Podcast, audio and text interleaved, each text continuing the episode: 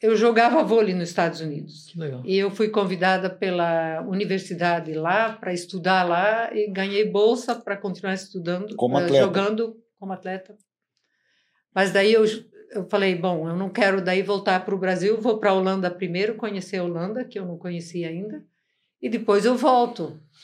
Mas quando eu vim na Holanda, eu gostei tanto de ficar lá, e eu fiquei na Holanda, escrevi para os meus amigos dos Estados Unidos, eu não vou voltar para os Estados Unidos para estudar, vou ficar aqui. Que a senhora gostava da profissão de enfermeira? Eu adorava. Eu adorava. Podiam estar vomitando em cima de mim, tendo diarreia, tudo. Eu limpava. Sabe, a pessoa é doente, então você sente que ela é necessitada. Eu adorava ajudar. É uma- Eu acho que na vida, quase que 90% tudo depende só de você. Legal. Não depende do país, não depende das outras pessoas, não depende da acolhida, nada. Você tem que fazer.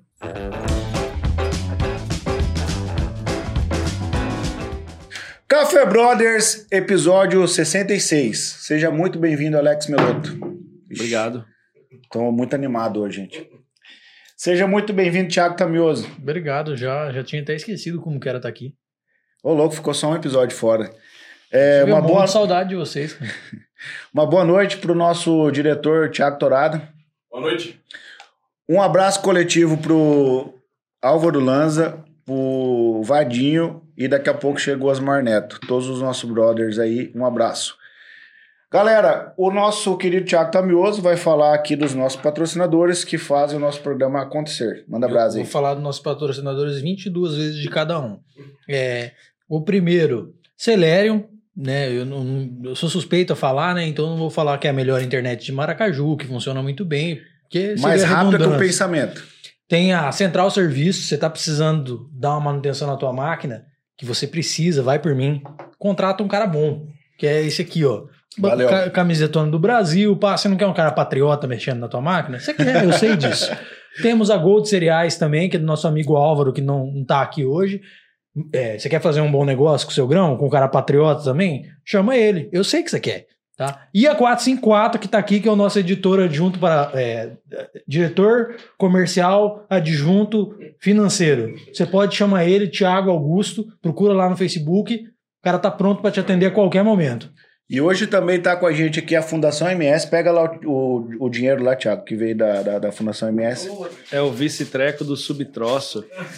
A gente recebeu aqui ó, as doações, Doações, aqui da, da Fundação MS. Muito, muito obrigado. É, fala para nós, Alex, para onde que vai todo esse dinheiro aqui? Qual que é a associação que O vai pessoal que está nos assistindo, está vendo o QR Code na tela. né? As doações de hoje vão para Amar, aqui de Maracaju. Então, é uma ação importante aqui do café, é, que é de apoio às, às instituições aqui de Maracaju. E a apoiada de hoje é a Amar. Valeu, galera. É a associação que cuida das crianças com autismo na nossa cidade. E vamos apresentar a nossa convidada de hoje, muito especial. No episódio 66 de hoje está conosco aqui a Carla Specking. Yes. Ela Boa noite. Ela foi enfermeira no hospital. Na verdade, assim, ela se formou em enfermagem no Hospital Santa Elizabeth, na Holanda. Ela foi babá nos Estados Unidos em 1976, professora substituta de inglês durante nove anos aqui na cidade de Maracaju. Ela é esposa do seu Simon. Ela é a mãe do Sebastian, do Simon e eu esqueci o nome da, da, da do meio Cristina e o Mark. da Cristina e o Mark. Seja muito bem-vindo no Café Brothers. É um prazer poder estar com vocês. Legal, dona é Carla. Olha, tem muita pergunta que eu quero fazer, mas eu vou deixar o Alex, que é o nosso amigo convidado hoje, abrir o café com a pergunta. Manda brasa, Bom, Alex. Obrigado, cara. Obrigado pelo prestígio. Dona Carla, é, eu sempre faço essa pergunta, né? Mas a sua nós vamos ter que mudar um pouco, né? Eu sempre pergunto pro convidado como que a senhora veio parar aqui em Maracaju. Mas a sua história é de idas e vindas, né? Entre Brasil, Estados Unidos, Holanda, Maracaju. Então a gente queria saber, né? Por onde a senhora passou até chegar aqui em Maracaju? Chegar e ficar, né? E ficar, né? Com família. Pois é. Então, eu nasci na Holanda, eh, emigrei quando eu tinha nove meses para o Brasil com os meus pais. Quando eu tinha 20 anos, eu fui para Estados Unidos, fiquei nove meses de babá lá. De lá eu fui diretamente para Holanda novamente. Lá eu estudei sete anos e trabalhei como enfermeira. E com 28 anos voltei para o Brasil, primeiro seis anos no estado de São Paulo. E em 89 viemos para Maracaju. A mulher segue o marido. Caramba, ela deu um resumão aí mesmo, né? Agora vamos dar uma destrinchada, né, dona Carla? Porque esse voo, a senhora pegou uma conexão e foi, né? Mas não, é, não foi tão rápido assim. Esse período que a senhora foi para os Estados Unidos, trabalhou como babá, a senhora ficou sozinha lá ou ficou com alguém da família? Uh, não, uh, eu fui com uma amiga que ficou numa outra família. E uh, o programa de babá, ela convida. E eu fui convidada e eu aceitei. E Qual era a cidade que a senhora ficou lá nos Estados Unidos? Evanston. Evanston. E o estado que era? Perto de Chicago. Ah, é, Chicago é o estado, né? É, não, é cidade. É cidade? Ah. Me ajuda aí, Thiago, geograficamente. E o tempo que a senhora ficou lá nos Estados Unidos, não falava o inglês? Não, quando eu cheguei, só do colegial, né? O que aprendeu na escola, assim. Mas uh, foi muito difícil. Porque você não fala inglês, né? Na escola, é, vocês devem saber, né? Só a gente leva tão pouco para falar. E lá era a minha a minha mãe lá era braba. Era braba. Meu Deus. Eu tinha, ela queria é, uma tarde lá no jardim. Eu estava lá, eu acho que uma semana. Uh, I want you to get me a bucket. E eu lá toda assustada, mas ela queria que eu buscasse alguma coisa para ela. Eu fui naquele sótão umas dez vezes, mas tudo que eu trazia não era o banco. no fim, ela saiu correndo, foi para o sótão e veio com o balde. eu tinha que ter buscado o balde. Então, as dificuldades da linguagem, né, a gente... A comunicação. A comunicação. A senhora sentiu muito medo nesse tempo, muita saudade de casa, quando está lá nos Estados Unidos? Eu tinha saudades, mas eu, não, eu, eu queria ficar, eu queria aprender. A vontade de aprender era maior que a saudade. É. E aí, que, que criança que a senhora cuidou lá? Um menino ou a menina? É, a mais velha era Beatriz, ela chamava. Ela tinha seis anos e a mais novinha era dois aninhos, Amy. E as crianças ajudavam a senhora a entender um pouquinho, porque a criança fala o inglês? É, é então, eu, eles falavam Carla, you don't know anything. Você não sabe nada. Ajudava pra caramba. Aí eu falava, help me, please, help me. I don't know, help me. E, e daí elas me ajudavam. Era bem ah. bonito, criança ajuda, né? Bem ajuda. mais fácil. Era. Com certeza. E depois, a senhora teve, manteve contato com essas crianças ainda, depois que foi embora dos Estados Unidos, ou perdeu o contato? Então, eu me desentendi com a minha mãe lá, Aí uma noite eu saí à procura de uma outra família. E graças a Deus eu tinha um endereço, eu fui acolhida, aí eu despedi daquela mãe, eu vim numa família que tinha três crianças. Um menino do, da mesma idade, uma menina de. Não, um menino um pouquinho mais velho, nove anos, e uma menina de seis anos, e um menino de três. Bebezinho. É, era. Bastante trabalho bastante trabalho, mas era bem extrovertido lá, era O gostoso, ambiente era mais leve. Era mais leve. Você sentiu mais acolhida? Bem mais, bem. Aí até aprendeu inglês, aprendeu melhor. Aprendi melhor. E as crianças continuam ajudando? E as crianças ajudando. E eu ia para a escola, né, toda manhã. Porque sem estudo você não entra nos Estados Unidos. Porque daí eles quando sabem que você vai trabalhar, eles não aceitam sua vida. Era um programa, então. Era um Tinha programa. que cumprir esse protocolo. É. Estudava de manhã, ficava com a família à tarde e à noite. Sim. Por isso que você aprende melhor o inglês também. Que legal. Mas criança, acho que não tem melhor para aprender com criança, né? É. Então, eles me ajudavam muito. E, e os seus pais estavam no Brasil? No Brasil. Em Olambra? Na Olambra, é. Eles são fundadores de Olambra, né? Família então, das primeiras famílias que chegaram lá, né? Então, meu pai veio em 56 e a Olambra é de 49. E os piores anos da Olambra ele não passou. Porque eu li um livro sobre isso, mas, gente, é, é feroz. Difícil. Aquele começo da colônia, nossa. Colônia holandesa. Colônia holandesa, sim. Muitas pessoas vieram e foram embora, perderam tudo. Era, era feroz. Era... Mas perderam tudo por quê? Porque foi, foi tomado ou perdeu de, de causa Então, natural, alguma coisa? É, sabe quando as pessoas saem da Holanda, eles ganham promessas de, de, de como é tudo. E Brasil, naquele tempo, era novo, Mato. mato, sabe? Então, tudo que era promessa não tinha. E vinham, por exemplo, fazendeiros com todo o gado, com toda uma família, porque a maioria tinha 10, 11, 12 filhos, e para dar certo, mas muitos não davam certo, porque não, não tinha nada, sabe? Aí era na cooperativa, aí a cooperativa, assim, meu pai entrava, todo o dinheiro que ele tinha, ele tinha que dar para a cooperativa. E daí, devagarzinho, o que ele precisava para compras ou para Pra passar o mês? é, adubo para as terras, semente, para passar o mês, ele podia ir lá na cooperativa e ia, ia batendo, sabe? Sei. Mas depois, quando ele colhia, daí entrava de novo para a cooperativa e devagarzinho ia batendo para eles poderem construir a colônia. E para muitas pessoas não deu certo esse sistema. Ah, cara, que é um sistema assim que funciona, mas quem não tem caixa. Então, Nossa. na prática, a senhora saiu da roça para ir para os Estados Unidos. Sim. É, ué, porque em 56. Dona Dona Carla, Então, Não, sim, é, isso era é- mais para frente. A 56 É, foi a chegada. 76. Então eu tinha 76. 20 anos quando eu fui para os Estados Unidos. Olambra não era a Olambra de hoje, seguramente. Não, não. Mas Olambra hoje é muito bonito. O trabalho foi muito bem feito. um trabalho de base bem feito. É porque a flor, né, começou a destacar. Meu pai até foi um dos ah, que começaram ali com a Cultivar flor. palma. Não sei se vocês conhecem o bulbo da palma. Ele tinha trazido. Ele plantava e daí nasce a flor que chama gladiolo. Uhum. Gladiolo. E esse devagarzinho eles conseguiram levar no mercado e vender. E cada vez tinha mais interesse, então mais pessoas fazendo flores do que a Olambra se ficou hoje, né? Conhecida né, como a Cidade das como Flores. Cidade das Flores. Deixa eu fazer uma pergunta para a senhora. Então, quando, quando o seu pai. Como chamava o seu pai? Petrus. Petrus. Petrus é pedra, né?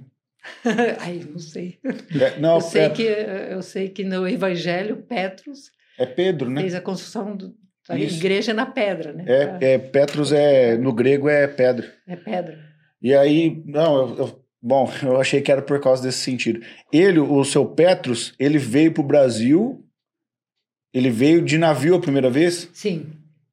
Quantos dias de viagem ele chegou a contar para a senhora isso? Sim, 14 dias. Ele fez um diário de bordo muito bem contado. Caramba, cara, que É. legal, meu. Que meus pais vieram com quatro filhos. Então eu era nove meses, a minha irmã tinha um ano e pouco, porque as crianças vinham seguido. Né? A minha outra irmã era um pouquinho TV? mais velha e eu tinha o meu irmão mais velho que tinha quatro aninhos. O mais velho tinha quatro. Caramba. Cara, e ele, ele e a che- minha mãe não queria que meu, minha mãe dela soubesse que ela estava grávida do quinto, porque a mãe dela já não queria que ela viesse. não queria que ela viesse pro Brasil. Grávida, menos ainda, né? E daí grávida menos ainda isso. Então foi uma e a minha mãe veio vomitando e veio Nossa, uma muito- grela Muito enjoo. muito. É porque só, tipo Que assim, aumenta, né? um era tipo a reza do São Bento, né? Um fora, outro dentro. E aí é. via um mamando no E o peito. navio, né? Vai É, balançando, né? Quando a gente tá falando de 14 dias de navio, nós não estamos falando de uma poltrona do avião classe econômica, né? Nós estamos falando de um navio em 1956. Sim. Então, a, a condição de viagem é muito diferente, imagino, do Diferente. que a gente está vendo hoje, né? É porque a, a senhora era bebê, não tem como lembrar. Não, né? claro. Eu não lembrava nada. Eu só chorava, meu, minha mãe falava. Mas imagina uma mãe com berrar. quatro filhos dentro É. de um navio com muitas outras pessoas por 14 dias. E não, Não, era um, transa, um cruzeiro. avião- não num era um navio de já não é cruzeiro. fácil. Nossa, É, cara, Então você nem imagina num, num navio naquela época, porque assim, a gente tá falando que o conforto nosso da, da, da sociedade contemporânea, nos últimos 30 anos, o nosso conforto mudou drasticamente. Assim, hoje uma, uma família mediana vive melhor infinitamente melhor do que as pessoas muito ricas há 100 anos atrás. É, né? tem essa aí. Então, tipo assim, um navio nos anos 50, nos anos 60 ali, cara. E assim, é, como imigrante, eu acredito que a condição não era a condição de um, de um, de um principado, por exemplo, vindo para o Brasil, os caras vinham num navio. E num pós-guerra, né? Exatamente. pós-guerra. Era Pós-guerra. Isso que eu queria perguntar um pouquinho para a senhora. O que, que o seu pai Então- relatava, assim? Meu pai era filho, eh, eh, era irmão de nove também. E ele era um dos mais novos. E eu não sei se vocês, antigamente eles, ah, o mais velho, né, podia substituir o pai Sim. na lavoura. Aí às vezes um ou dois ficavam. Mas o meu pai era já o quinto, sexto, sabe? Não tinha muita vez. Era os Porque do não- meio. Daí não tinha muita vez e muita gente emigrou por causa disso naquele tempo, Ah, né? Porque Tinha, não tinha Não tinha, perspectiva. não tinha É. oportunidade, E né? tinha muita oportunidade de imigração, então. E eles foram. Aí veio pro, pro Brasil. E ele chegou a contar alguma, com alguma história para a senhora do- da guerra? Como que foi? Sim, Da Segunda ele, Guerra? ele era 18 anos e a Holanda foi tomada assim imediatamente pelos alemães, né? Então, Nazista. nazista. Qua- ah, Quatro anos, né, de guerra tá- era tomado. Então, oito horas da noite apagava a luz. Ninguém podia mais ter luz em casa. Se tinha uma vela acesa, eles atiravam para dentro. Nossa, cara. Isso, então, seu pai era alemão. Meu pai era holandês. Ah, Holandês. Não, holandês. Ele ele tá relatando o que a Holanda viveu. Ah, isso era na Holanda. Era da é Holanda. Ah, a Holanda foi tomada, porque foi então. tom- é, foi tomada ah, pelos legal, legal, legal, legal. alemães Tá, e daí o alemão tomou conta e daí oito horas da noite tinha que apagar a luz. Então uma vez meu pai levou tiro no ombro, pegou. E ele foi levado ao hospital assim, mas não conseguiram achar a bala.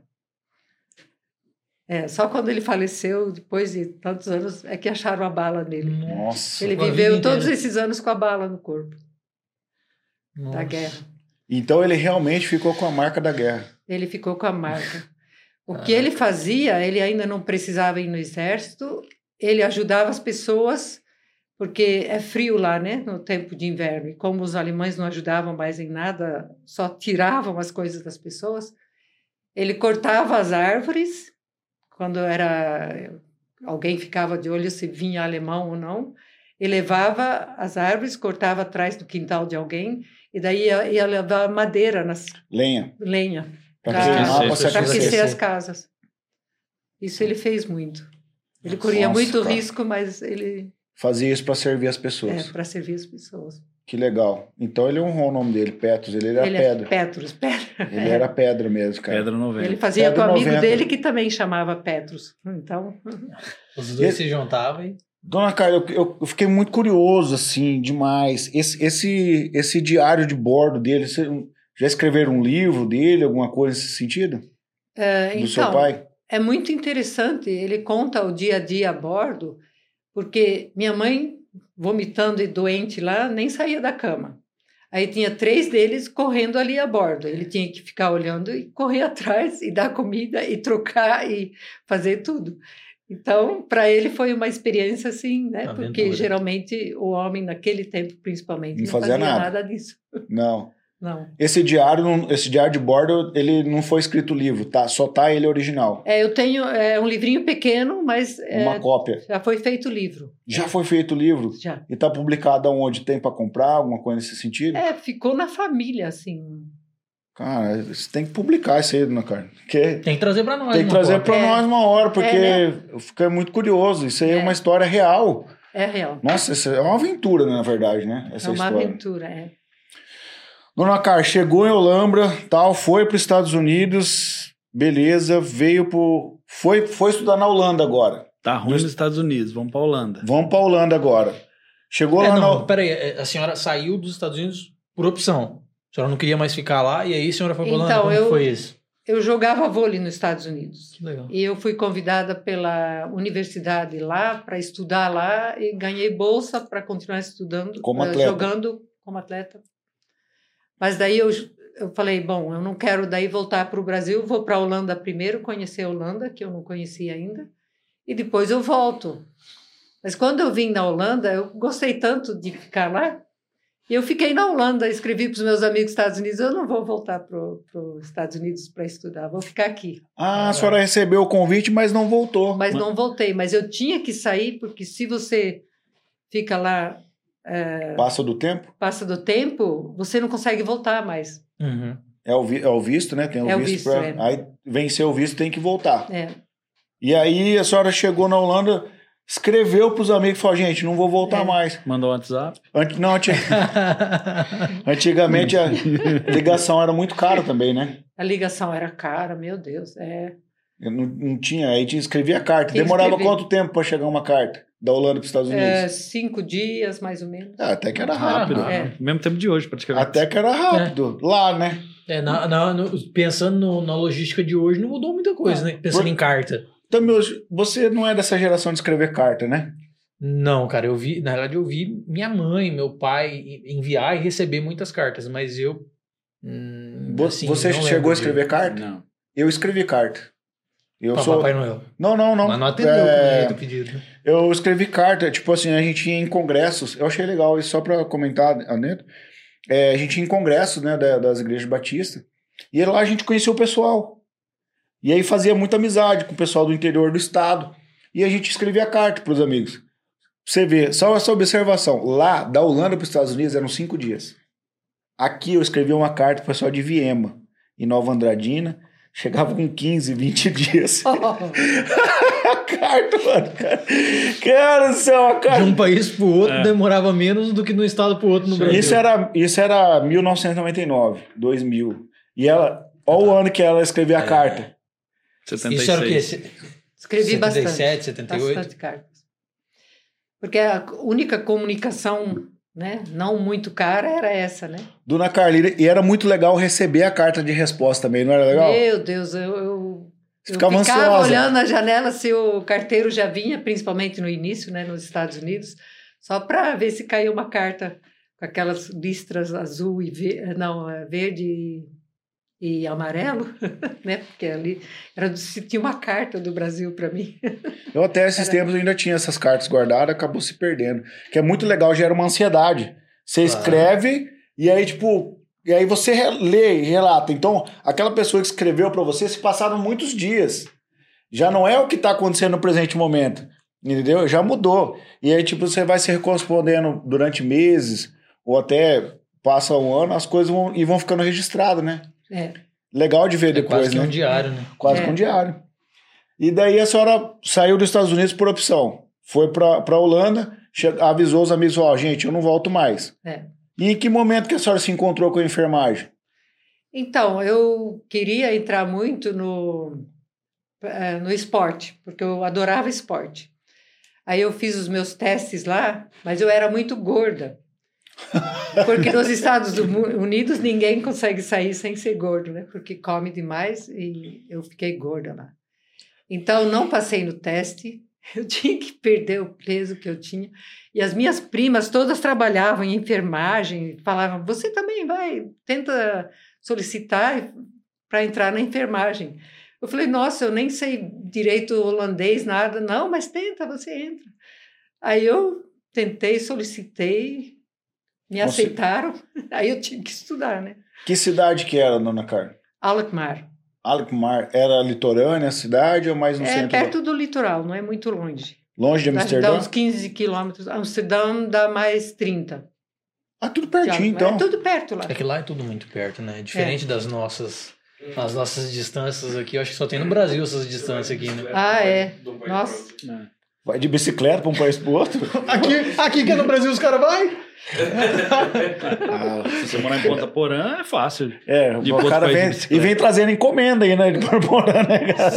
Os caras vêm de bicicleta trazendo encomenda. Ô, ô, no dona Carla, Paraguai. Aí é fácil, né? eu, eu fiquei curioso com uma, uma parte da informação aí. Quem conhece a senhora, a sua família aqui em Maracaju, sabe que o vôlei é tradicional com vocês. E a senhora comentou que jogava vôlei.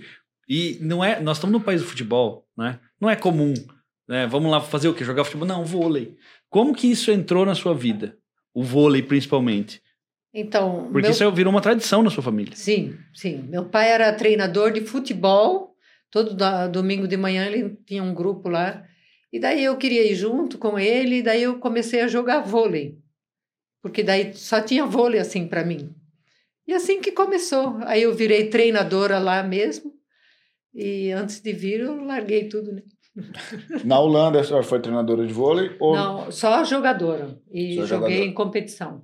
jogou em competição? Uhum. Dona Carla, aí a senhora, aí a senhora vamos, vamos ficar lá na Holanda um pouquinho agora antes de vir pra cá. Tá muito legal isso aqui, cara. A gente tá viajando sem sair daqui, velho. A senhora faz o curso de enfermagem, é aprovada, aprende o holandês na raça, porque aprender o idioma depois que a gente já saiu da fase de criança é difícil, né? E a senhora exerceu a profissão lá na Holanda? Sim, Trabalhou quanto tempo de enfermeira? quatro anos. Quatro anos. Bastante tempo. Viu muita coisa feia. É, Carla. se vê de tudo, né? Você vê de, vê de tudo. Porque assim, o pessoal profissional de saúde que vem aqui, a gente sempre faz um paralelo assim, porque o dia do profissional de saúde pode começar com uma criança nascendo Sim, e pode terminar perdendo uma vida. Sim. Então é um ápice de adrenalina ali muito, né? De repente você tá vendo uma nova vida, de repente você vê alguém que tá quase para morrer. É isso mesmo que a senhora via lá? Sim, ah, nós tínhamos que assim fazer ah, a maternidade, que era onde nasciam as crianças, ficar lá seis meses. Depois cirurgia, seis meses.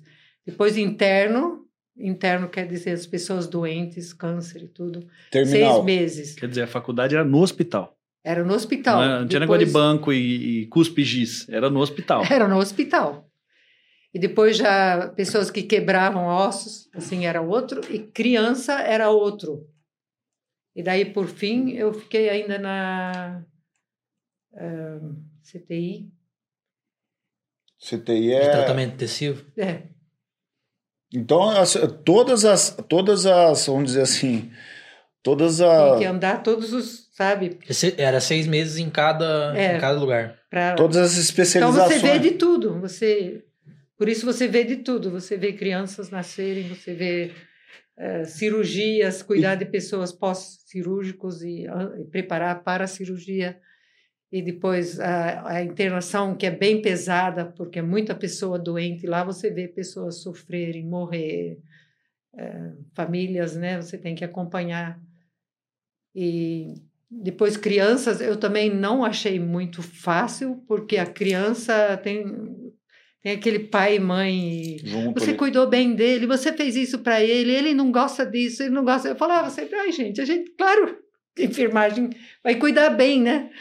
Mas os pais ficavam muito. Agora que eu sou mãe, eu entendo melhor os pais. Naquele tempo eu não tinha paciência para os pais, não.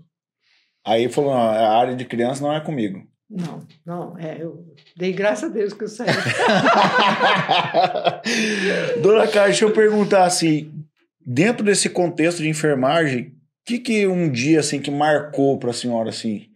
Nossa, falou, isso aqui eu não esqueço nunca mais na minha vida. Então, eu fui lá cuidar de um paciente, ele pulmonar, o pulmão dele estava ruim, estava fraco, já, e assim, né? Mas ele ainda conversou e tudo comigo, e eu fui buscar o remédio e tudo dele. Eu cheguei lá, ele estava morto. Nossa. E eu falei, gente, o que, que é isso? né? E eu balançava o braço, eu falei, eu acho que ele está morto. Aí eu fui lá chamar alguém, né? Porque Não não era, fazer. eu né? como estudante não podia Atestado. de, é, atestar. Aí ele, eles vieram e realmente Foi óbito. foi óbito. Evoluiu a óbito, Thiago?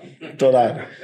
Evoluiu a óbito, é ótimo. Evoluiu a óbito. É os policiais da Cara, rota mas que é, falam isso. Não, mas é difícil mesmo, né, cara? Você parar pra pensar, Evoluir. você tá conversando com o cara, você vira as costas pra pegar um suco, você volta, o cara tá morto.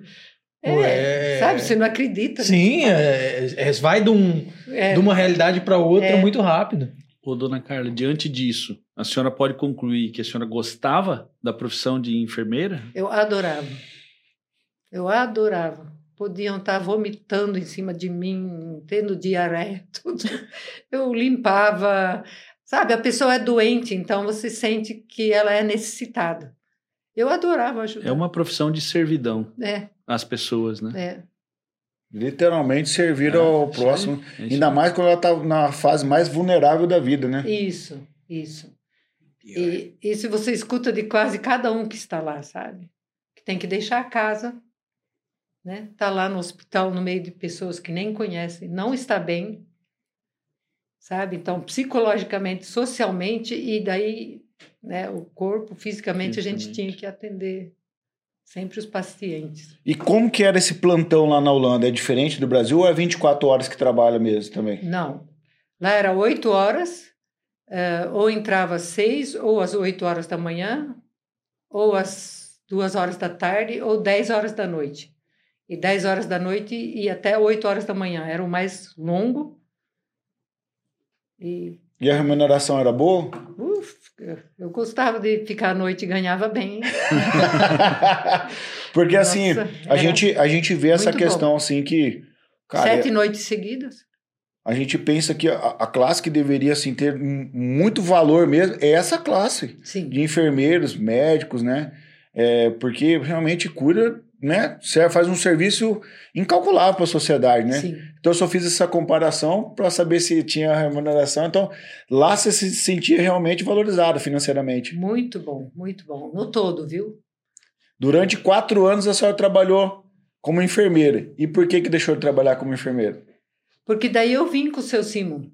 Ah, tá. Vamos fazer um pause aí. Calma aí. aí entra marinheiro. Não tem um lance de marinheiro. Como que É, foi? É, é. É que teve, teve spoiler, né? É, não, eu- eu- teve até, spoiler. agora, até agora eu só tinha escutado de Estados Unidos, ou Holanda, faço, eu não tinha ouvido falar em ninguém mais. É verdade. Eu- é, eu quero saber da história aí do romance. Do romance, como que surgiu? Bom, o romance não começou muito bem porque o seu Simon se apaixonou pela minha irmã. Dourado, não tá na hora do intervalo. Aí, ó. Acho que eu vou fazer uma pausa aí do café que vai ficar ruim pro seu Silvio. hein? É. Eles namoraram acho que quatro meses, daí terminou o namoro. Aí a gente ficou sem se ver dois anos, assim, né? Porque ele vai para um lado, eu para outro. Isso lá na Holanda. Ele Na namorou. Holanda. E ele era marinheiro, certo? E ele já era marinheiro, naquele tempo que estava com a minha irmã já. Ele ficou seis anos de marinheiro. Nossa. E daí, quando, quando a gente se encontrou de novo, foi assim: eu estava andando no hospital, aí os pais dele me conheceram naquele tempo que estava com a, com a minha irmã, chamaram meu nome assim, falei, oh, quem que. É? E eram eles. E Chamou pediram de Carla ou Carolina? Carla. Carolina Falei, mas só quem no que me documento. conhece aqui assim? Aí eles pediram para que eu fosse lá, achavam legal que a gente, né? E para vir ir lá tomar um café. Porque o Simon tá por ali ainda, né? Porque ele, ele navegava assim. Eu falei, ah, então eu vou. Se for assim, sim. ah, se for assim, eu vou. Mas eu, eu, eu morava com a minha irmã e minha irmã falou: não, mas é tão feio você andar atrás de homem, você não pode ir fazer isso. Eu acho que ela tava Ela com a dor de Ah, cotovelo, né? uma, uma Naquele- dorzinha de cotovelo, né, dona Carla?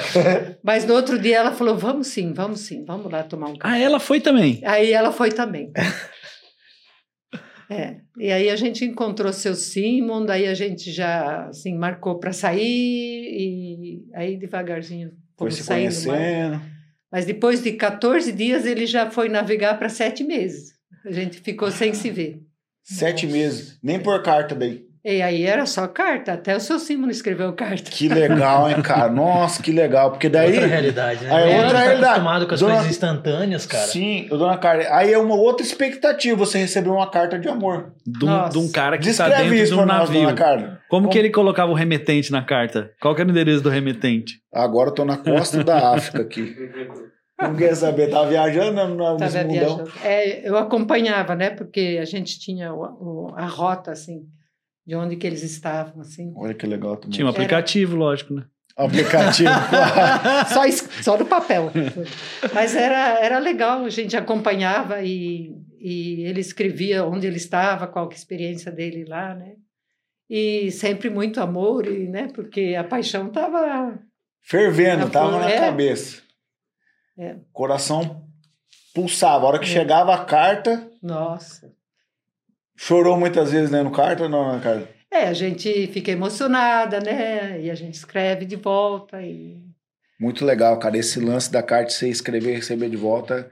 O Xandó vai sair desse episódio de hoje vai chegar em casa e escrever um monte Vai. de carta. Cara, não, é legal, mano. Porque assim, ó, é, é- eu, eu já falei disso, né? Mas a, a, a sensação da ansiedade de você receber a carta de volta que é legal, cara. Porque você não sabe o que a pessoa vai escrever. E não é rápido. Entendeu? Hoje as digitando. pessoas ficam nervosas, né, cara, porque demora pra escrever um WhatsApp, né? Não sabe o que quer Demora esperar cinco aí. minutos pra responder. É? É, Essas cartas demoravam quanto tempo em média de volta do, É do seu cinco filho? dias. Cinco dias também? Cinco, é. Porque ele viajava ali em torno da Holanda mesmo ou ele chegava. Não, ele, ele saiu da Holanda, eles foram para, sabe, atravessaram o Atlântico para Estados Unidos, em Ro- uh, Fort Lauderdale, onde Flórida. é a NASA. Aí eles subiram até Canadá, Quebec, tudo. Uhum. Aí por lá voltaram para Holanda de novo. E o que, que eles levavam? É, eles eram um navio cheio de Especiarias. de- que, que treinavam né, para se viajar. Era militar, era militar. Ah, cara, ele Era militar. militar. Militar. Mas, ô, dona não, eu tô achando que ele trabalhava com logística, transportando container, essas coisas. Não, Não. ele era militar, militar, holandês. de uniforme e tudo, né?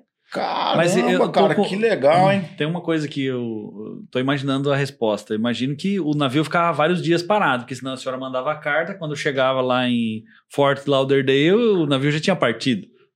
E aí, como é, que- como é que manda uma carta para um navio? Pois é, é interessante essa pergunta. Eu, eu nem bem sei como que chegava nos navios. Eu- Eu também não faço ideia. a carta cara. chega, o navio foi. É. É porque Imagina você que ficava um tempo parado o endereço era o nome do navio, sabe? Nome do meu marido, nome do navio e depois né, onde ele ia. Eu nunca eu Eu imagino, postava eu imagino o A carteiro senhora de jet ski correndo o atrás do navio. remetente a ele e o navio. e o É. navio.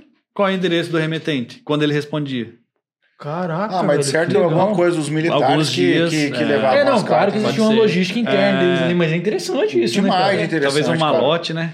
É, pode ser uma loja. como que a carta demorava cinco dias para Não, você, atravessar você o já deve ter, Atlântico aí? você já deve ter assistido o filme que os caras entregavam é, carta com o navio lá no meio do, do coisa, Da né? guerra. Não, o navio tava lá no meio do mar, e aí o barco pequeno saía do, do porto, ia lá no navio pra É. entregar as cartas. Cinco dias no Atlântico tem que ser de avião, né?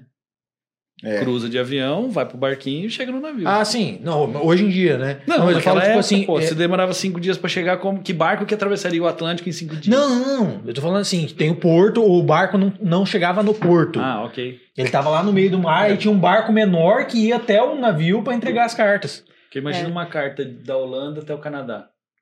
É. Avião. Sim. Dona Carla, deixa eu perguntar pra senhora o seguinte, tá? Conheceu o seu sim? Nossa, que curiosidade esse, hein, cara?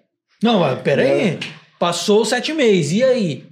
Ele voltou. Aí, durante as no... escrever cartas assim, eu falei que eu queria ir para o Brasil ver meus pais em dezembro. Imagina, ele voltou 7 de dezembro, eu acho que 10 dias depois a gente. Nossa, e ele todo apaixonado. Não, eu vou junto, vou junto. A mãe dele queria me matar, né? Porque o filho vem. E daí não, não ia nem ficar com ela. Né? Mas eh, aí nós fomos para o Brasil, eh, assim, só para passear. E Mas nós já- noivamos, é, Ai, noivou aqui em Olambra. noivou, é, mas é, Ah, tudo escondido. Tudo escondido, mas escondido Pra- dos seus pais. Sim, compramos os anéis e sentamos ali na catedral em Campinas, que é perto de Olambra, e a gente queria noivar escondido. Ai, Que quando meu pai doideira. descobriu, ele, não, tinha que fazer uma festinha, tinha que fazer, nossa, Ô, dona ele... Carla, como que o seu pai ficou bravo em holandês? Ele não falou isso, né? Ele deve ter falado alguma palavra em Não, holandês. mas isso aí não dá, a gente tem que comemorar, sabe? Então, aí a gente saiu para jantar, todo mundo junto, e Aí, fizemos uma comemoração. Mas os seus pais estavam lá na Holanda, eles não participaram de nada disso. Meus pais, os pais moravam no estavam- Ah, os Brasil, seus pais, isso. Moravam Os pais dele Brasil. que Os estavam. pais dele Os que pais estavam dele que- Ah, ok, que é verdade. não participaram dessa, né? Isso. E aí a senhora volta pra Holanda e casa na Holanda. É. A gente. Daí o seu Cima ainda estava na, na Marinha.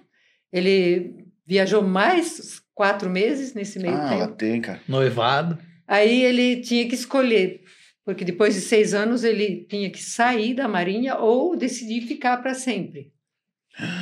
Aí ele falou para mim: o que, que eu faço? Eu falei: você tem que decidir, é sua vida. Eu não, né, mesmo eu casando com ele, porque quando vai na Marinha sai, né?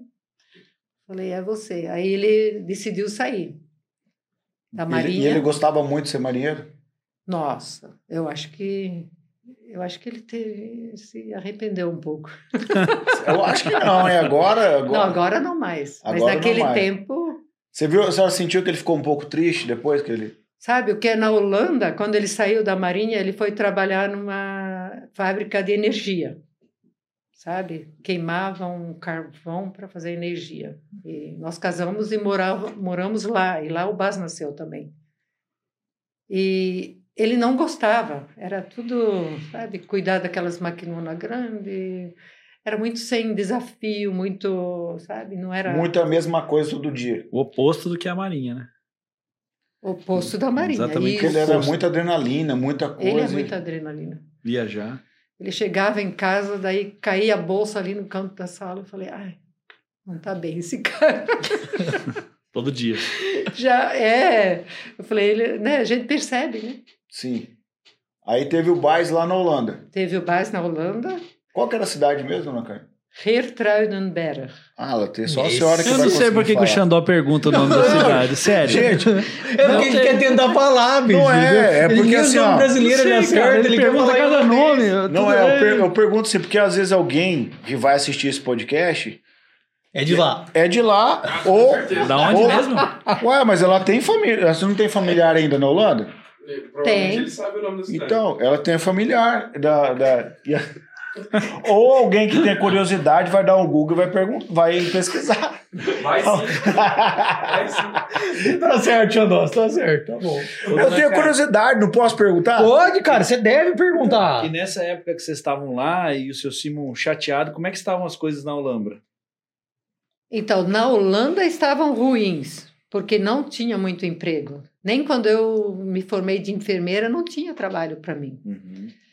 Aí tivemos o Bas e aí ele, meu irmão tinha vindo nesse meio tempo e pediu para que ele viesse para o Brasil para ajudar ele na agricultura. E aqui as coisas estavam bem. Aqui estava indo bem. É isso que eu queria saber. Quando que foi o, o- o momento que falou, vamos embora pro Brasil? É, e foi foi aí que ele decidiu assim, né, para a gente experimentar essa. E seus pais como estavam- que era. estavam precisando de ajuda? É, estavam precisando de ajuda na, na lavoura. E como ele gostava de desafio, É, ele veio daí. é, eu, nossa, ele. Eu, eu pensei, nossa, se der cinco anos isso aqui, vai ser muito. Ele, Porque ele não, tinha experiência. experiência de agricultura e né, ainda mais outro país e a língua e tudo. Ele não falava português. Não, Caramba, Só cara. holandês e inglês. Holandês e inglês. Ele deve ter tido uma experiência parecida com a sua nos Estados Unidos, né? O Pois seu é. pai falando com ele em português, que seu pai falava holandês, né? Falava holandês, é. Senão ia ser parecido. Ele xingando o genro em português e o outro respondendo em holandês. Xingando em holandês. Que ano que foi isso, dona Carla? que Vocês decidiram vir da Holanda para o Brasil? 83. 83. E daí, aí vieram, já vieram de avião daí já, né? Viemos de avião, é. E ele, ele ainda fala, falou naquele tempo: Ai, se eu pudesse pular do avião agora, porque eu não sei o que, que eu estou fazendo da minha vida.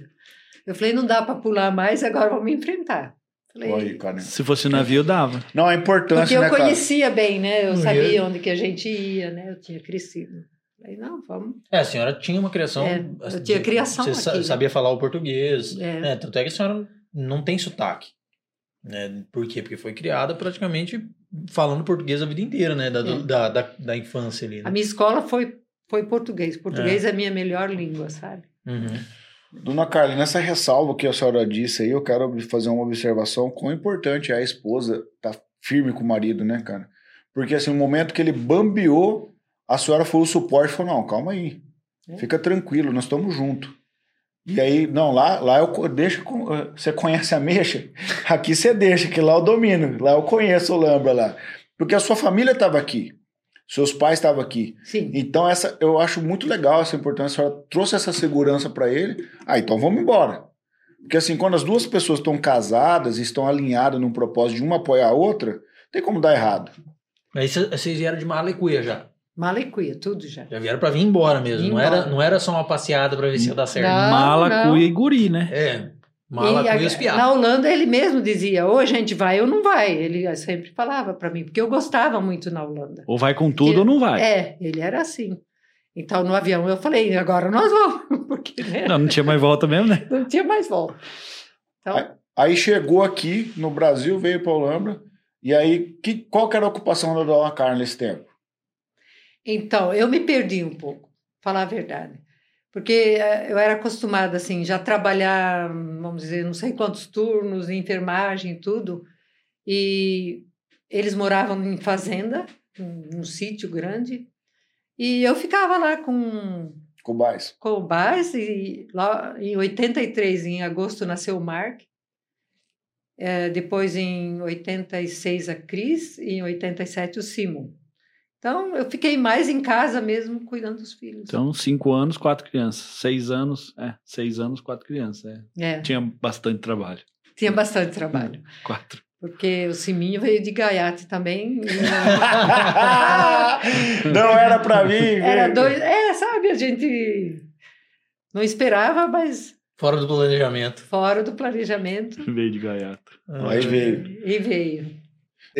Aí ele plantava flor ou já plantava soja, Leonardo? O, o meu marido nunca Tá plantou gravando? flor.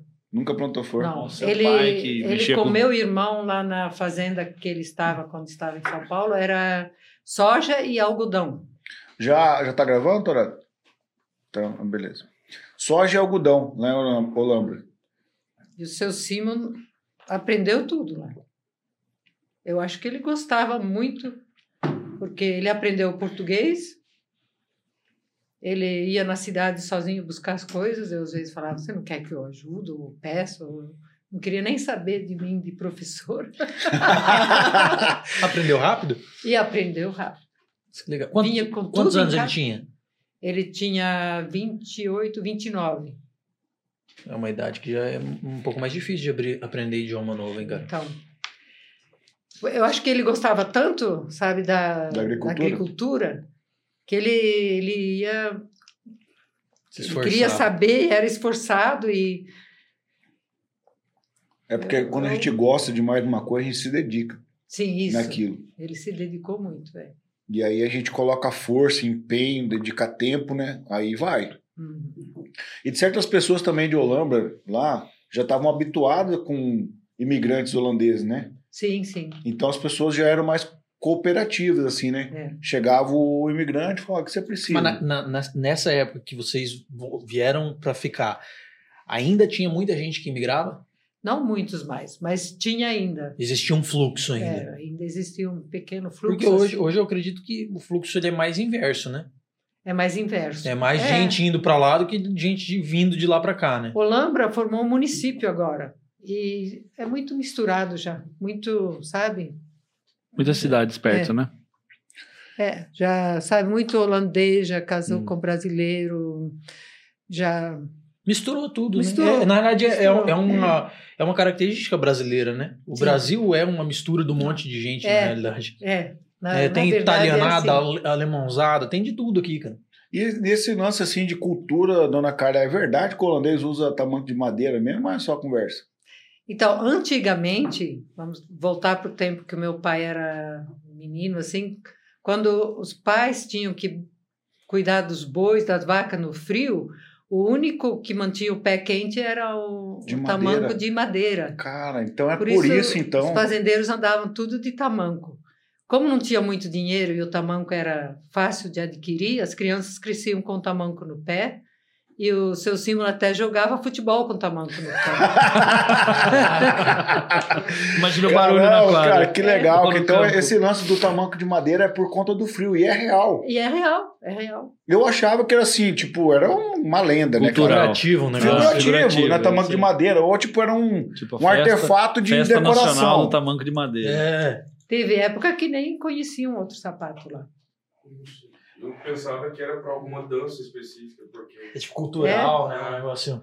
Mas tinha, aqui tinha um senhor que morava em frente à casa do Mano, onde mora o Mano hoje, irmão do, do Neto. Uhum. Eu não lembro, não sei se ele é pai do seu Adrianos, um holandês. Ele usava. Ele cuidava das máquinas da Ascomar. Então eu sempre via ele no Showtech. Tava sempre com um cigarro, sempre com Um gordão de um suspensório. senhor de suspensório, sempre com um fumo, um paeiro, mas era um paeiro grosso. É, E aí ele e ele usava. usava tamanca.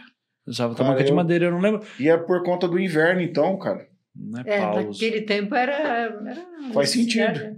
Que legal isso, então é real. Nossa. Tá, deixa eu perguntar uma coisa para a senhora. Então o seu Simo se dedicou, aprendeu a- a- a agricultura com o seu irmão, Sim. né? Ficaram lá até, é, até que ano ali em Olambra? Até 89, porque meu irmão eh, viu que com fruta, né, lá estavam aumentando muito laranja, limão, ele ia ganhar mais e o seu Simon, como queria continuar na agricultura, eu não sei se vocês conheceram Geraldo, meu irmão, Não, não conheci. Geraldo e a Bernadette o André, Andréas, Ah, que, que tem a, a, a sobrinha também. Como que é o nome da sua sobrinha? A Vivian, A Vivian eu conheci, que ela era bem grandona, ela Sim. jogava basquete. isso, e o Fred jogava basquete, o Frank jogava basquete, O Frank eu filhos lembro. deles todos. E eles foram foi para onde a Vivian e o Frank? Estão na Olambra, moram lá. Não deu, não continuaram sendo atleta.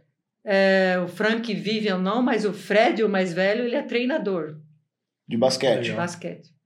Você não chegou a conhecer eles aqui Não. em Maracaju? É, quando eu cheguei em Maracaju, tinha a seleção de Maracaju e tal. E eu lembro da Vivian, ela jogava basquete. Não tinha como não jogar basquete, ela era muito alta.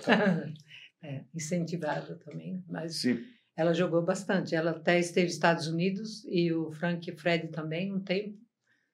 E depois voltaram. E aí, daí o irmão da senhora decidiu mexer com fruta. E o seu Simo não quis mexer com fruta. Não, e daí o, o seu Simon e eu decidimos vir para cá. Alguém convidou vocês para vir específico para Maracaju ou só jogou? Então, como aqui ainda é agricultura e ele gostava, e tinha o meu irmão mais velho, o Gerardo, eu não sei se alguém de vocês conheceu. Não, é, eu conheci Ele morava aqui com a, com a Ah, ele já estava aqui. É, Érica, Thomas e Jeroen, três filhos tinham também. Estudaram aqui nas escolinhas também. Então, ah, o meu marido quis vir para cá, para fazer agricultura. Mais uma aventura. Mais uma aventura. Mais um. 89, isso é. 89. Mas essas crianças estavam grandes já. É, o Bas, é, o Simon tinha dois aninhos. Ah, não. Pequenininho ainda. Pequenininho ainda. Ele era de 87, a Cris 3, e o Mar 4 e o Bas 6. Ia fazer 7. Aí vieram e, e começaram a, a trabalhar com agricultura aqui. Sim. A senhora nunca sentiu vontade de voltar a atuar na enfermagem no Brasil? Sim, eu, eu até tentei aqui no hospital também, mas eles não aceitam o meu diploma da Holanda. Nem, nem fazendo uma prova do Revalida, nada. Nada, Acho nada. que o eu tinha Revalida que é fazer recente, tudo, curso, tudo de novo, se eu quisesse. Traba- atuar na Atuar. área. Tá, e daí o seu Simo veio, começou a trabalhar com agricultura, beleza. E que momento que a dona Carla virou professora de inglês? Então, eh, eu não sei se vocês sabem, o primeiro curso de inglês aqui na. Nem, nem lembro o nome, mas. ela- Eles precisavam de professores e convidavam quem sabia o inglês. E eu entrei lá para dar aula, assim, no curso, né? Daí, nas escolas aqui, não tinha inglês no começo. E depois, quando entrou em inglês, não achavam professores, era muito difícil. E aí, como eu estava dando aula lá, pediram para que eu viesse para a escola, ajudar na escola também. A senhora foi. Qual foi a primeira escola que a senhora foi? É, primeiro a paroquial e depois para o objetivo. Aí a senhora trabalhava de manhã e à tarde. Não, só de manhã, Só de manhã. Aí à tarde ficava com as crianças. sim. Porque eles iam para aula de manhã também, né? Daí, Ah, daí é junto já. ia, ia, ia tudo junto. É. Dava um sosseguinho de manhã e à É. tarde o pau pegava de novo. O pau pegava igual. Coisa boa, cara. Pode falar, Alex. Eu esqueci. Eu, vi que você queria fazer Eu ia- uma... não, eu ia perguntar, né?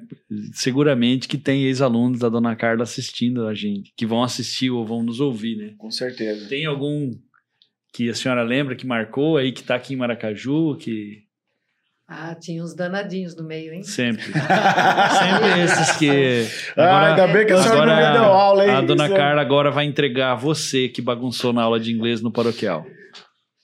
Não, mas é, ao mesmo tempo eram educados. O que eu achava muito difícil de dar aula de inglês Porque de repente tinha que entrar o inglês. Aí, se você já estava na sexta série, tinha que seguir, eu tinha que seguir o currículo de sexta série. Mas a, a criança que está sentada nunca viu Não inglês. sabia nada. E o currículo de sexta série já era avançado. Então era muito difícil, Hum, pra tanto para quem estava na carteira como para mim, sabe? Então eu tentava sempre fazer jogo com as palavras, Tentar E- ser dinâmico. é, ser dinâmica para ver se eles aprendiam pelo menos alguma coisa ainda. Nossa, cara.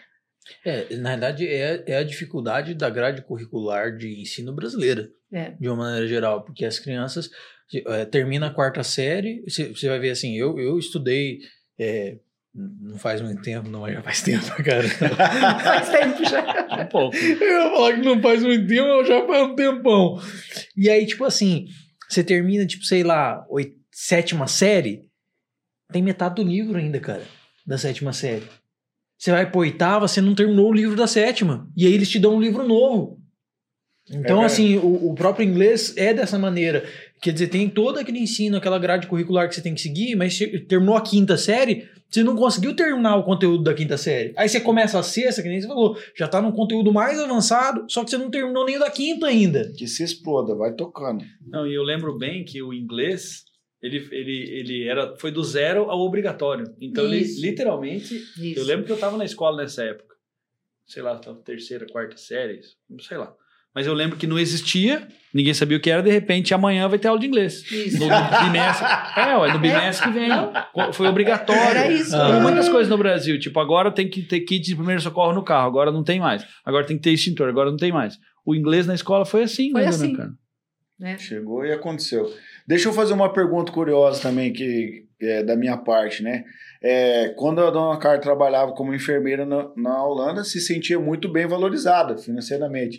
E como professora no Brasil, como que foi? Então, até eu ganhava, eu não precisava pagar a escola dos filhos e eu ainda ganhava ajudava. salário. Ah, Então, eu não. De certa forma era bom. Eu achei bom. legal, Achei- conseguiu dar uma educação legal para as crianças e ainda ganhar um dinheiro ainda. Isso. E nisso o seu símbolo lá na lavoura. E ele na lavoura. Qual foi a maior dificuldade, dona Carla, dessa vinda, especialmente da última, da Olambra? Que daí Olambra já era uma cidade maior, já tava. E vim para Maracaju, que eu imagino que em 89 Maracaju era bem pequena, tradicionalmente pecuária, agricultura aqui já não era fácil. Sabe que eu não tive dificuldades aqui? Lá em São Paulo eu me senti mais, é, porque era sozinha num sítio. Aqui não, já entrei na cidade, já entrei dando aula, já, sabe? Já, já teve relacionamento, já viu mais É. pessoas. E, e já tinha uma comunidade holandesa aqui, né? Tinha também. E daí também você já é acolhida nela, sabe? Então, Foi mais se sentiu fácil. mais foi acolhido. mais fácil. Legal. né, Se sentiu mais acolhido em Maracaju do que na própria Holambra. É porque É, foi, foi mais fácil, no caso, vir de, de Holambra para Maracaju do que da Holanda para o Brasil. Sim. É que eu percebo que hoje as pessoas encaram com muita dificuldade as mudanças, né? Ah, porque eu não quero mudar de cidade, porque não sei o quê. E nós estamos ouvindo aqui quatro mudanças, pelo menos: Brasil, Estados Unidos, Estados Unidos, Holanda, Holanda, Brasil, depois Holambra, Maracaju. E com filhos pequenos, sem, com marido que não sabia idioma. E claro que não foi fácil, Sem WhatsApp. né? Isso, isso que eu valorizo muito, dona Carla, na história de vocês, que simplesmente fazia porque era o que tinha que ser feito. É. Não tinha nem espaço para reclamar. Não, não. Hoje em dia parece, me parece que as pessoas não estão. elas têm resistência à mudança. Ah, eu escuto pais falando, ah, porque meu filho, imagina se eu vou deixar ele sair de casa para estudar. Ah, a dona Carla, com 20 anos, foi para os Estados Unidos ser babá. Dona Carla, Nesse- Dá essa chance se o seu filho quer. Hoje, que é hoje, muito bom. É, não, hoje a- a- os filhos de 20 anos estão precisando de babá. o negócio tá diferente hoje, cara. ah, cara, vai tomar Não, banho. é real, cara. Tem Tem, uns pai muita de- criançada de 20 anos aí, cara, que você vai conversar com o cara, Deus me livre, bicho. Você parece que tá conversando com uma criança de, de 10 anos de idade. pai de pet aí, né? 30 anos. Pai de pé, 30 anos, pai de pet, tem um cabelo coque samurai Samambaia. e tem samambaia. Meu Deus do céu, cara. Dona Carla, eu quero fazer uma pergunta seguinte. É, na verdade, é a mesma pergunta em dois momentos da sua, da sua vida. Aos 19 anos, qual que era o sonho da Dona Carla? É, eu sempre queria fazer educação física. Eu adorava esporte. Tá? Legal. E hoje, depois de tudo que a senhora viajou, ainda e viveu intensamente, que hoje a senhora já é avó, né? A senhora ainda tem sonho? Sim. Legal, né, cara? Isso, Ah, né? Agora vai ter que contar qual é, né? Não, quiser compartilhar com a gente um, um, um sonho. Não, estou estudando ainda. Eu quero eh, ser professor de yoga. Que legal, Caramba, cara. mano! Eu tenho uma amiga minha que estudando é profe- yoga. professora de yoga na Austrália. É. Foi pra lá, ela era de Campo Grande, na realidade eram do Rio Grande do Sul. Aí veio pra Campo Grande, você vê, é, nós estamos falando de mudança, né? O cara É foi aí. Austrália. E aí tava na Austrália, veio Covid ali, ela trabalhava. É, é, trabalho de imigrante, né? Restaurante, essas paradas que lá ninguém mais quer, né? E aí ela veio uma oportunidade de aprender yoga e hoje é professora de yoga lá. Olha aí. Aí. Sabe, Eu sabe vou, o que, vou que- tro- vou- mandar o contato dela pra senhora, pra vocês trocar um zap já. já Tem vou uma- se ensinar. Tem um paralelo bom. disso com o agricultor, né? Que eu digo que o agricultor é muito perseverante. Né? A perseverança é um dos únicos sentimentos entalhados exclusivamente pelo fracasso. Não tem como você perseverar no sucesso. E me parece que as mudanças obrigam a pessoa a perseverar, É, né? é. Porque elas trazem, ou são frutos, ou trazem o fracasso. Ninguém que mudou quatro ou cinco vezes teve sucesso 100% das vezes, né? Sofreu nos Estados Unidos, voltou para Holanda, veio para cá, não teve validação do diploma. Então, me parece que é isso, essa, essa obrigação de perseverar que faz com que as pessoas, se vocês olharem as pessoas bem-sucedidas, a maioria delas mudou, ou mudou de cidade, ou de emprego, ou de, de realidade várias vezes, né? Parece que isso vai entalhando a pessoa, deixando ela Aí Engrossando o couro, sei lá. Na, na paulada, né? feito Na a facão, como diz meu pai. É, E quando que vai vida- sair a, a escola de yoga? Agora eu fiquei interessado. Não, calma aí. É isso, eu não sei ainda. né? tá descobrindo também. Então, é, vou descobrir. É. Vou me sentir bem preparada. Já tem gente interessada. Mas a senhora já, já, já fez o estudo, já, tá, Já, tá em já fiz estudo e estou continuando agora. Existe legal, eh, capaci- eh, capacitação formal para isso? Existe, por exemplo, uma escola de yoga que treina pessoas para serem que eu- professores de yoga? Sim. Entra mais em terapias isso, né? Ah, legal. É, tem gente que tem medo, porque daí pensa que a yoga é uma religião ou uma, né, ai, vai afetar a minha vida de um tal jeito. Eu não quero mudar desse jeito, não. Mas a yoga é assim, você achar uma é, sentimento bom entre sua mente e o seu corpo, sabe? Uma meditação. É, não exatamente sempre meditar, né? Todo mundo pensa que, nossa, sai longe, vai. Não. É assim, você, em vez de você ir na academia, fazer exercício e, né, e conversar com todo mundo, não. Você fica lá, às vezes o exercício até é parado, mas aí a gente pede atenção, sua mente, pensar no seu corpo. Quando que você pensa no seu corpo? Você está correndo o dia inteiro. Que momento você parou para pensar no seu corpo? Você não pensa, mas você começa a ter dor. Aí o corpo começa, né? Aí você já Se extrapolou. não presta atenção no seu corpo, seu corpo gr- grita É. pra você prestar atenção nele. E tá a vendo, yoga ciático? tenta já, eh, né, nos exercícios assim, você sentir a, a sua musculatura, seus braços, as pernas. Então, durante o exercício, a professora atende o aluno, Vai orientando dessa vai forma. orientando dessa forma. É, eu, tô lendo legal. um livro do Nizam Guanais com um psiquiatra chamado Arthur Guerra. O livro chama Você Aguenta Ser Feliz. E eles fazem exatamente esse tipo de paralelo dos tratamentos físicos e emocionais. O físico depende, não tem como você ter um corpo saudável se a tua mente não está saudável e vice-versa. Não tem como você ter uma mente saudável com o teu corpo ferrado. Então, esse cara, o Arthur Guerra, ele desenvolveu, ele aplica esse tratamento psiquiátrico a pessoas que têm compulsões. Por exemplo, o Nizam, ele fala que tomava 17 Coca-Cola por dia. Então, não tinha como ele curar, e aí ele ficou obeso, diabetes, não tinha como ele curar o corpo se ele não curasse a mente. Então, esse médico, ele, ele juntou as duas coisas. Então, envolve meditação para que você estabilize a sua mente e aí o seu corpo vá no caminho. E o inverso também é verdadeiro. Do contrário, não tem Na como ter são- sucesso. O, o pessoal dentro da, da psicologia chama isso de hábitos angulares, né? Que são coisas, pontos é, decisivos que é- é- e angular, né? Você vai, por exemplo, você vai fazer uma academia. Pra você fazer uma academia e você conseguir ir bem na academia, você tem que se alimentar bem. Então, assim, são hábitos que eles vão levar coisas a, a convergir para aquele caminho. Então, a academia, por exemplo, o cara começa a fazer uma terapia, come- começa indo no psicólogo, psicólogo vai começar a direcionar ele a tomar determinadas atitudes. Então, a vida dele vai se afunilando a ele se respeitar, vamos colocar assim, porque afinal de contas, é uma coisa que a maioria das pessoas evita pensar, nós somos animais. Então as pessoas evitam pensar nisso, mas no fim das contas a gente é um bando de animal que é, chegou com a racionalidade a um certo ponto de criar uma sociedade, inventar coisa, tal. Mas no fim das contas o nosso corpo é de um animal. Então a gente tem que se respeitar nesse ponto. Eu acho muito legal, cara. É, é, a yoga mesmo, é, justamente por trazer essa essa porque as pessoas têm a meditação as pessoas têm uma dificuldade muito grande de conseguir meditar justamente porque existe um estigma religioso sobre isso né tanto da meditação quanto do da yoga né meditação não da- pô meditar tem que ser budista né porque o cara vê o Buda lá gordinho com as perninhas dobradas já pensa que meditar é aquilo e não é bem assim yoga também criou-se um estigma que o yoga tá é, relacionado a alguma prática religiosa e não é bem assim é? né É.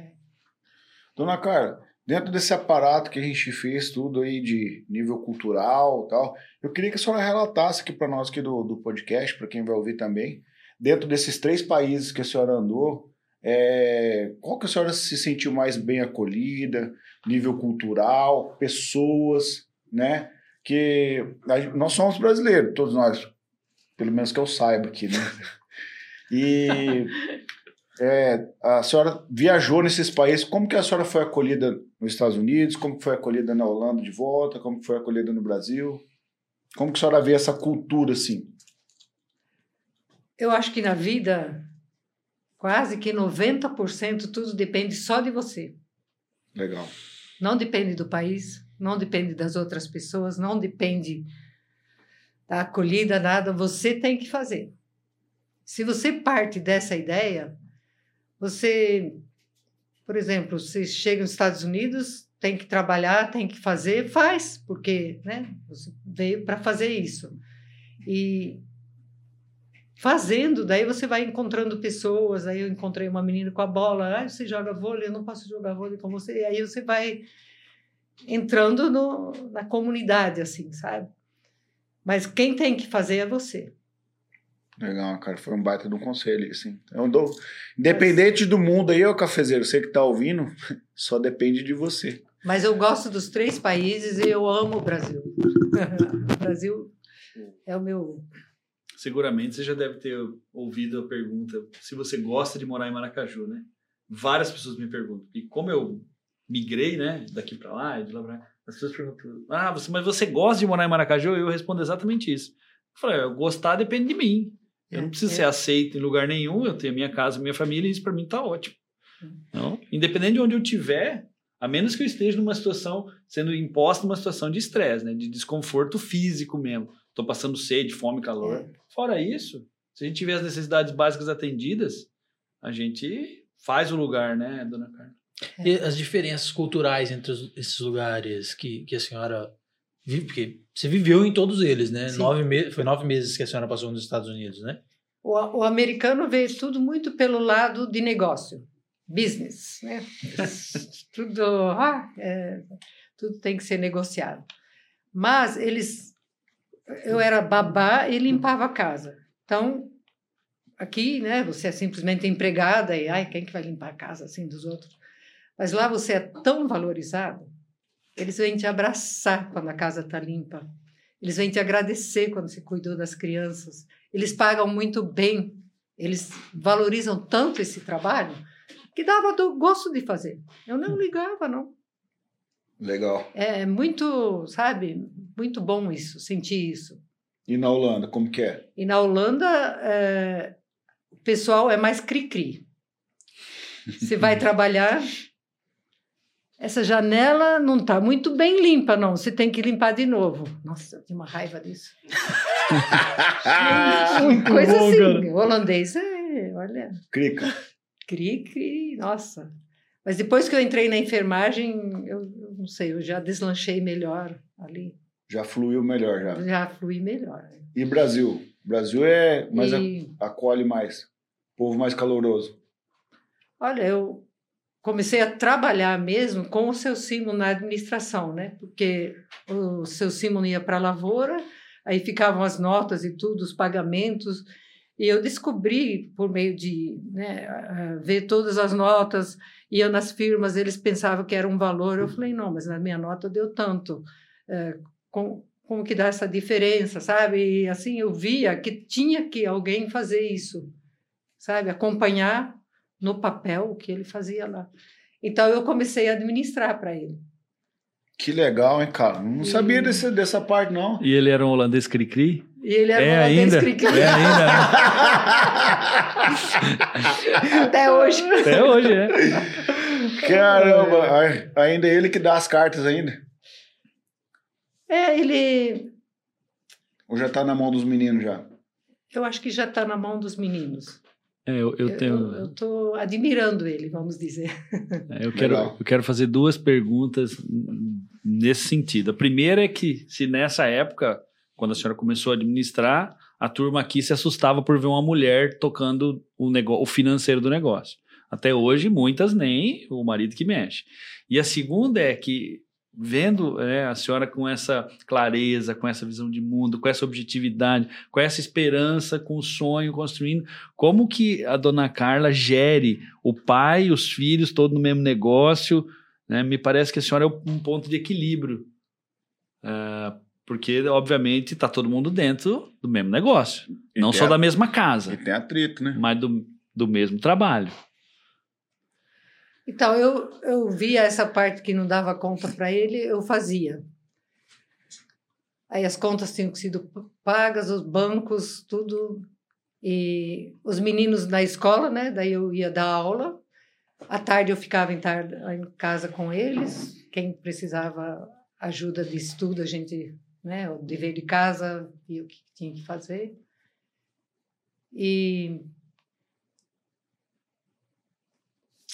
como você percebia, não sei, no todo, se houvesse falta em alguma coisa, a gente ia atrás, eh, tanto para as crianças como para casa, como né, para o marido, porque em 96 o meu marido passou por uma, ele ele é cardíaco, eu não sei se vocês sabem.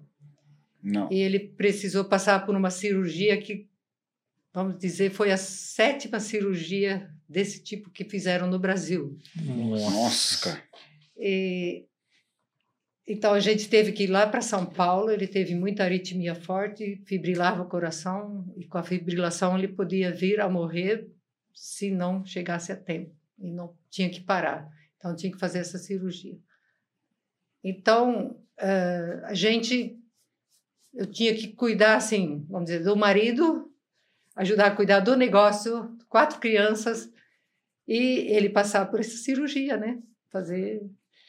Mas ele, graças a Deus, passou, deu tudo certo. Ele ficou bem melhor depois da cirurgia, e conseguiu trabalhar melhor, fazer melhor. E devagarzinho a gente foi, né? Começamos com 147 hectares arrendados e fomos fazendo a vida. E o seu Simon era um bom paciente da enfermeira? Ai, Ou ele era teimoso? Não precisa nem responder depois dessa.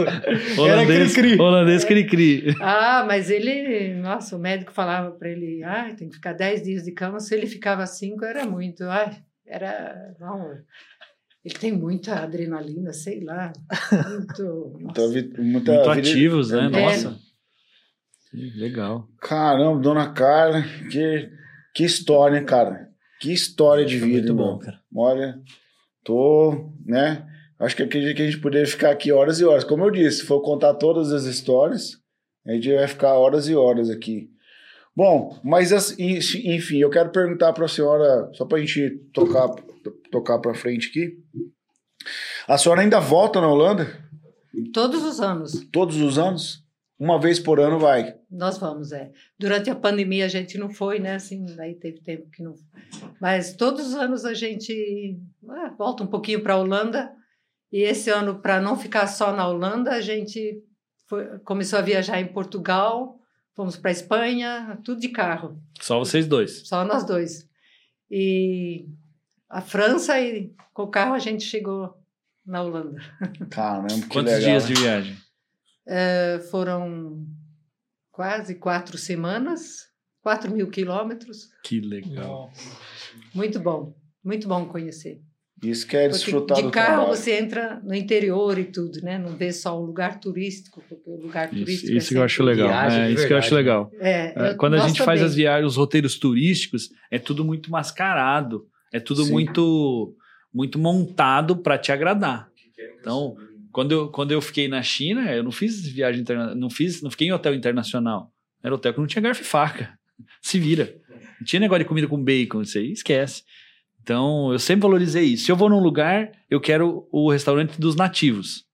O- É. Qual que é o prato tradicional aqui? É buchada de bode. É nessa que eu vou. Você não é igual eu que pede um hamburgão daí. não. Só para garantir. Não. Só pra garantir o hamburgão. Mas daí você evita comer salada. Não, só na viagem, né? Ô, dona Carla, e, e para os Estados Unidos, a senhora chegou a voltar? Não, nunca voltei mais. Nunca mais, depois que foi, nunca mais voltou para os Estados Unidos. Não, eu tenho uma irmã que foi e ela quer ir todos os anos para os Estados Unidos. E não que eu não gostei, mas eu não tenho essa. Vontade. Não, quero conhecer outros lugares, outros países. Que legal. É, É que na Holanda vocês têm família, né? é isso. Então todo ano vocês vão é um lá pra ponto- visitar E até amigos ainda daquele tempo. E eles vêm visitar o Brasil, dona? Vem, o ano que vem vão vir de novo aqueles amigos de sempre. E aí a gente faz uma viagem pelo Brasil com eles. Que, Que legal, legal, cara. Puxa. É Tiago bom. Camioso, vou deixar para você, meu querido, fazer a pergunta final hoje, já que os nossos brothers aí não estão. Então, mas a pergunta final agora. Eu tô até confuso, porque tem umas 40 perguntas final, eu não sei Não, qual. não, não. Ah, só. Eu, deu, eu, eu- aquelas outras eu deixei fora. Você- Ah, entendi. Só a, a derradeira mesmo. É, Essa pergunta é difícil. Essa é. É, o Baez deu um nó no Baez essa pergunta, hein? Ele Falou, ah, oh, Hum, é, sou assim, eu ó. o falou. É o seguinte, a senhora veio aqui e compartilhou momentos. Cara, eu para mim foi um aprendizado lascado, né? Foi, é muita coisa, assim, é, é a vida de uma pessoa. Né? Então a senhora compartilhou coisas que a senhora passou, coisas que a senhora passa, sonhos que a senhora ainda tem para o futuro. Trabalho. E a pergunta que a gente tem nesse final é: quem é Carla? Você olhando para si mesmo, quando a senhora, a gente falou de yoga, de olhar para dentro, quando a senhora olha- olha para dentro, quem é a Carla que a senhora vê? Então, eu. Eu acho que eu gosto de desafio, aventura, não gosto de ficar parada. Então, gosto de acolher, né? E, fazer a vida, sabe? Não ficar parada. Passo o dia, eh, parei de trabalhar na firma, daí eu comecei a, na chácara. Fiquei bem perdida olhando aquela chácara, assim. Aí comecei a trabalhar no jardim. Agora o jardim tá bonito, tá, sabe? E assim, eu vou vendo o que que, né, que eu gosto também da natureza. Então, sou uma pessoa assim, Que gosta de viver a vida gosto de viver a vida. Quando Mas vem, então deu certo, você viu que a primeira, a, pri- o primeiro adjetivo que ela usou para ela foi aventureira, né? Então juntou com um cara marinheiro aventureiro, os dois aventureiros, por isso estão aí. vamos fazendo, é. Tem muita aventura para viver ainda. É, eu, eu sou uma pessoa curiosa, sabe? Quando vejo você, eu já quero saber de você, ou você, sabe? Eu, eu, eu tenho uma curiosidade por tudo, assim. E a senhora, quando viu o episódio do seu filho, ficou curiosa para saber e tá aqui hoje. Então, eu achei interessante, assim, de, de ter visto ele, assim, sendo interrogado e... Eles, ele com, aque- com aquelas respostas fartas, né? Uhum, bastante. Vixe. o jeitão do Bas. Mas eh, aí ele pediu se eu queria, eu falei, ó, Vamos lá. é, vamos Sou lá. curiosa, gosto de desafio. Se é uma coisa que ajuda o todo e Ajuda, sim, muitas pessoas, com certeza. Alex, dá suas considerações finais aí do app. Olha, é, os meninos sempre falam, dona Carla, que quando a gente senta aqui, quem mais aprende somos nós, né? Então, quando eu vejo é, trajetórias como a sua, eu tenho muito respeito, muita admiração, porque se Maracaju e se o Brasil chegou onde chegou, foi porque teve gente como a senhora, como o seu Simo, que toparam sair lá da Holanda ou da Olambra, ou, ou ir para os Estados Unidos, ou fazer muitas coisas que trouxeram sucesso coletivo. Acho que esse é o valor que o café busca, né? É mostrar às pessoas qual foi a contribuição, onde que ela nos levou e como inspirar outras pessoas. E eu me sinto inspirado vendo o quão foi difícil e nós estamos falando de fazer isso na década de 70, não ontem.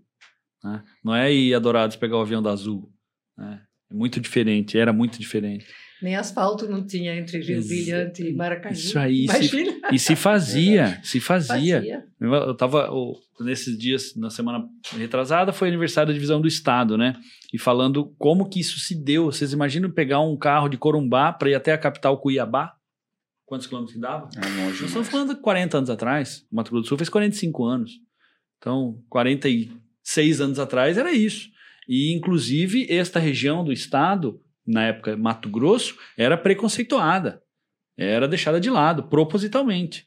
E aí as pessoas que a gente chama de desbravadores optaram por buscar a independência do Estado para que se formasse uma nova capital. Então, é, é, essas, é, essas, essas ações, como a de vocês, de vir para cá, de outras pessoas que vieram para Maracaju na década de 70, né, elas é, é, me, me trazem muito respeito e muita inspiração. Né? Quando a gente acha que está fazendo alguma coisa que é muito difícil, lembra dessas histórias aí. Legal. Lembra da carta. Tiago Tamioso, considerações finais do Cara, eu, eu, eu, Se eu pudesse usar as palavras do Alex como minhas, eu usaria, mas assim, eu, eu gosto demais de história. Eu acho, eu acho muito bonito, assim, porque a história. Eu acho que nada mais faz a gente evoluir como ser humano do que respeitar a história que veio antes da gente. Então, assim, quando eu paro para ver que nem vocês, né, vocês vieram quando Maracaju era um bebezinho, vamos colocar assim. E Maracaju hoje é, é relativamente grande, vamos colocar assim, tem um, um giro financeiro, um giro econômico muito grande. Isso veio de algum lugar. Entendeu? Então, quando eu paro para escutar histórias, que nem você falou do, do diário, pô, eu quero esse diário. Você, você já pode fazer uma cópia que eu quero PDF, ler. PDF. É, é, eu quero ler também. Porque assim, é muito legal, é muito bonito a gente ver. E antes eu e o Alex até comentamos aqui que é, eu não sei, é, é uma posição minha isso, eu não sei se a molecada de hoje teria capacidade de construir a sociedade que foi construída por vocês. Eu não sei se a molecada de hoje teria peito para enfrentar as paradas que vocês enfrentaram. Sair da Holanda falando assim: não, nós vamos lá e vamos fazer acontecer. Agora o cavaco vai chiar. Não dá para pular Agora, do avião. Não vai pular do avião, não. É, agora só vai. Então, assim, é muito legal, muito bonito. E como o Alex mesmo disse, é inspirador, sabe? Hoje eu tive uma conversa muito legal com meu pai, inclusive, que ele me contou uma história dele da época de adolescente dele. E aí eu olhei aquilo e pensei assim: putz, cara como que a gente tem uns problemas às vezes para enfrentar e a gente recua frente aos problemas e como que tem gente que, cara, não, problema não tem problema para mim não, vamos arder. Então assim, quando eu escuto esse tipo de história e, e mais até do, do, que isso, né? A senhora, além de ter feito, abraçou uma causa, participou, quatro filhos ali criando, e a gritaria e o trem pegando fogo. Putz, isso é muito legal. Eu fico assim, é, é, é um prazer imenso para mim escutar isso. Foi de grande aprendizado para mim. Dona Carla, as minhas considerações finais é o seguinte. Eu, é, assim como os meninos aqui, eu sou muito família. Então, eu acredito muito na família. A família, para mim, ela é, é algo assim que está na minha prioridade, na minha escala de prioridade. E eu acredito muito que um homem e uma mulher determinada, eles podem fazer qualquer coisa juntos. Ninguém para um casal que está alinhado. E mais ainda, ninguém para um casal, um homem, quando ele tem uma mulher que escora o cara, que é suporte. E a Bíblia diz que mulher sábia, quem achará? Ela é a, ela é a pedra na coroa do seu marido. Então hoje eu, eu tive o prazer de sentar com uma pessoa aqui que foi suporte para o marido, que nos momentos difíceis falou: não, é aqui, vamos lá. Deus, na minha fé, no meu entendimento, Deus permitiu a senhora fazer a enfermagem para um determinado momento da vida, cuidar do marido, ser capacitado para cuidar do marido. E mais legal ainda que eu vejo senhora e do seu Simo, que trabalhar e construir uma história junto, poder desfrutar do trabalho agora. Porque não é só trabalho. Não, não. Agora, quando chegou né, na velhice, estão desfrutando do trabalho. Então, estão viajando, estão curtindo junto. Então, um baita de um exemplo de, de, de família, de casal, né? Parabéns, muito obrigado por estar aqui com a gente, compartilhando essa história. Eu quero o diário também, ler esse diário, porque acredito que deve ter muitas histórias ali reais, né? E isso que conecta aqui no café. São histórias reais por pessoas reais. É. Então, as pessoas que vão ouvir esse podcast, ver esse podcast aqui na nossa região, né, tomara que voe o Brasil aí, mas aqui as pessoas te conhecem, sabe quem é a Carla? É. A Carla do Simo, né? As grandes histórias estão do nosso lado, né? Tá aqui, É bonito. é. entendeu? E eu queria que a senhora desse as suas considerações aqui no final do, do app. Gostou de estar aqui com a gente? Curtiu? Adorei, né? Agradeço muito essa chance que vocês me deram. E muito gostoso conhecer vocês. né? Nem conheci bem pessoalmente, né? Porque quem contou a história fui eu. Sim. Mas é, eu achei agradável, sabe? Gostoso estar aqui com vocês e poder contar essa história. Legal. Aí do casamento é assim, não é um olhar para o outro, mas os dois numa mesma direção. Exatamente. Falou assim tudo. que eu quero terminar.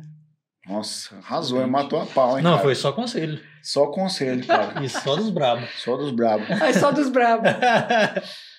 Galera, é, antes da gente terminar, então, você que nos acompanhou até aqui, siga-nos no Instagram e também estamos no YouTube. Se inscreve lá, ativa o sininho para você receber as notificações toda segunda-feira às 19 horas.